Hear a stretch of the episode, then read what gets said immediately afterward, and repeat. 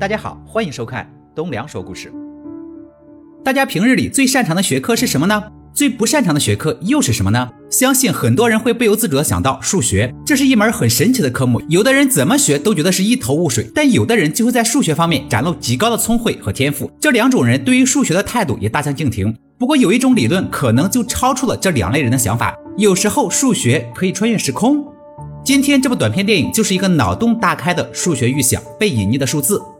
一个小男孩在乘坐一辆车的时候发生了车祸，他只受了轻伤，但有人当场死亡。满地散落的糖豆似乎预示着什么。镜头一转，多年过去，这个小孩成为了心理医生。这一天，他接待了一名特殊的病人，一个疯狂又冷静的数学家——大胡子。他声称在数字三和四之间还存在着一个整数，如果找到这个数字的话，就可以穿越时空。医生觉得非常荒谬，但为了治疗，就假装相信他。他拿出一堆糖豆，要求大胡子验证自己的说法。可是大胡子不管怎么操作，都无法证明。他声称有一股不明的力量在阻止自己验证这个真理，因为这个秘密被发现的话，就会被其他空间的生物追杀。他还向医生科普了多维空间。他说这个世界上还有感官无法理解的七个空间的存在。医生有点失望，顺便叫来护工把大胡子带走。临走前，大胡子顺走了一支马克笔和一把糖豆，然后就被关在了三零四房间。医生毫无头绪的只好先回家。在电梯里，他发现三楼和四楼之间停顿了一会儿，似乎真的证明在这之间存在整数 Blame。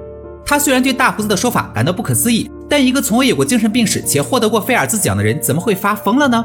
他看着多维空间理论的资料，还是想不明白。一只蚂蚁绕着虫洞一直打圈，却走不出这张纸，就好像身处现在空间迷茫的医生一般。心烦意乱，他跑去酒吧想要喝两杯，然而这时他发现桌子上的花生突然分裂成了两个。他吓了一跳，下意识的往窗外看，正好大胡子正在玻璃上写着各种公式。医生连忙追了出去，可他没有追到数学家，却看到了奇怪的一幕：小时候的自己正坐在电视前看自己刚遭遇的车祸新闻。原来当年那场车祸中死掉的人是凭空出现的，而且直到今天，这个人的身份还是没有被查出来。医生看着电视上那个人的脸，似乎想起了什么。这时候电话响了，原来这些都是医生睡着后的梦。同事打来电话说，数学家突然凭空消失了。医生连忙来到医院，打开三零四房间的门，他惊在了原地。屋子里空无一人，所有的墙壁都写满了数学公式，地上遗留着那支马克笔的笔盖，桌子上还有三颗醒目的糖豆。同事看到糖豆，随手拿起了一颗吃了下去，但一转头发现桌子上依然是三颗糖豆。医生看着这一切，开始怀疑人生。他突然想起来了，小时候那场车祸中死掉的人就是那个数学家，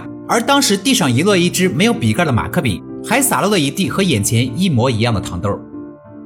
这部微电影虽然仅仅只有十五分钟，但讲述的是一个庞大的概念。多维空间从上个世纪被提出，到现在依然无法证明。虽然有各种猜想和看似合理的理论支持，但我们的感官无法突破，我们的科技不够发达，时至今日依旧是世界性的难题。不过这也是一个非常好的艺术题材，许多文学和电影作品都以此为展开，并获得了巨大的成功。在这部微电影中，数学家最终验证了自己的理论，穿越了时空。而他也确实被其他维度的生物灭了口，这一波首尾呼应就是这类作品中必不可少的独特魅力。但我觉得最有意思的是那个病房号三零四。如若说三和四之间那个整数只能用 blame 来代替，那么零这个数字就是作者最贴切的猜想。零既可以代表有，也可以代表无。怎样运用和证明存在是建立在其他数字上的，但在数学更深奥的领域里，零的代表意义或许更复杂、更难考量。正如 blame 这个数字一般，在超越我们的认知之外，还有多少个 blame 呢？好了，今天的故事就说到这里。喜欢我的朋友记得点赞、评论、关注一下。我们下期再见。